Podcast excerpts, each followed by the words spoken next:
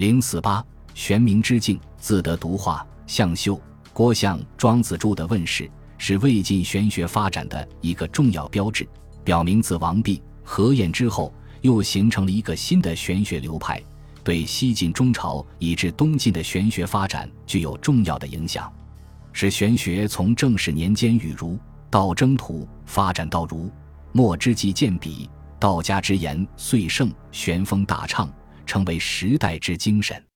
郭象在向修所作《庄子注》的基础上增改发展而完成的《庄子注》，通过对《庄子》一书的阐释发挥，反映了其玄学思想，而核心则是他所提出的玄冥独化学说，即《庄子序》中所说的神气独化于玄冥之境。郭象所说的“明”是指不分彼此、玄同彼我、玄冥是道的存在状况，万物皆在这一存在状态。即玄冥之境中独立的形成存在，相互没有联系，即独化。根据这一思想，郭象提出了一系列观点。自然为正，郭象反对万物是由有意志的上帝所创造的，也反对在世间形形色色的各种事物和现象背后还有一个本体。他认为，天地是万物的总称，天地万物均属自然，因此天地以万物为体。万物以自然为正，万物之上没有造物主，没有使之然者，万物都是自然而然所产生的。王弼认为，天地万物皆以无为本，有时从无而来的，无是世间万有的本体。郭象对此也表示不同意。他认为，老子所有生于无的无，是指无形无相的混沌状态的气，并不是空无。并不是指世间各种事物和现象之上还有一个本体的无。王弼所说的无，实际和道一样，都是一个抽象概念；而郭象所说的无，是指空无所有。空无所有，当然不能产生有。所以郭象说无即无矣，不能生有，从而否定了王弼有生于无的观点。无既然不能生有，那么有就是自生的。所以，郭象主张万物皆是快然自生，即独化。自生的万物不需凭借任何条件，也无任何规律可以遵循，相互之间没有任何联系，甚至自己也不能决定自己。这种突然发生的自生就是自然，自生之万物合起来，总名就是天地。郭象以物各自生，否认了王弼有生于无的主张，否认了无是万物的本体，也提出了重有。但郭象的重友与裴的重友是不一样的。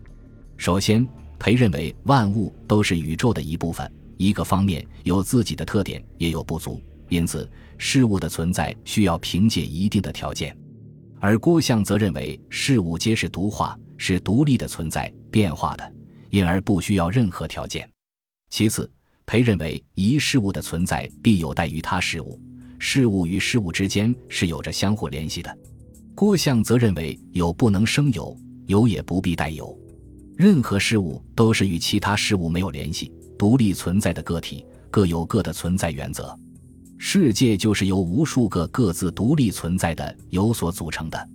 可见，郭象虽然承认物质现象世界的存在，但否认了物质世界的统一性。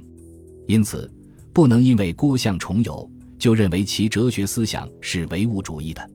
实际上，郭象的独化，玄冥与王弼的以无为本，并没有本质的区别。他认为万物独化于玄冥之境，而玄冥之境则是无法认识的。万物自生而不知其所以生，不知其所以然的存在变化着。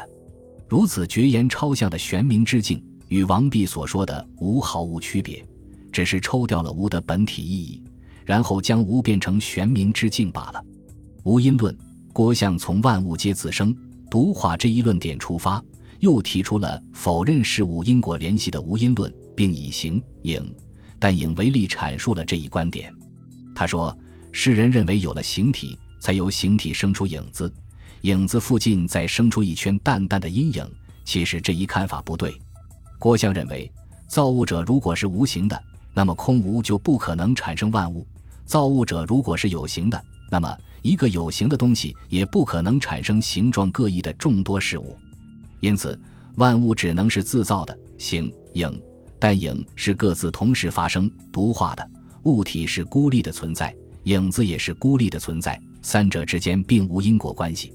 即使看起来三者之间有联系，其实却各不相涉，而是俱生悬合。显然，郭象否定了事物之间有相互依存的关系，否定了事物现象的产生有因果联系，并且把这种否认因果关系的说法作为一般原则，这就陷入了形而上学的泥潭。本集播放完毕，感谢您的收听，喜欢请订阅加关注。主页有更多精彩内容。